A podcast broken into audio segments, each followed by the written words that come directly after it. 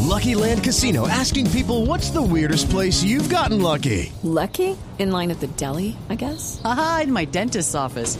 More than once, actually. Do I have to say? Yes, you do. In the car before my kids' PTA meeting. Really? Yes. Excuse me, what's the weirdest place you've gotten lucky? I never win and tell. Well, there you have it. You can get lucky anywhere playing at LuckyLandSlots.com. Play for free right now. Are you feeling lucky? No purchase necessary. Void where prohibited by law. 18 plus. Terms and conditions apply. See website for details.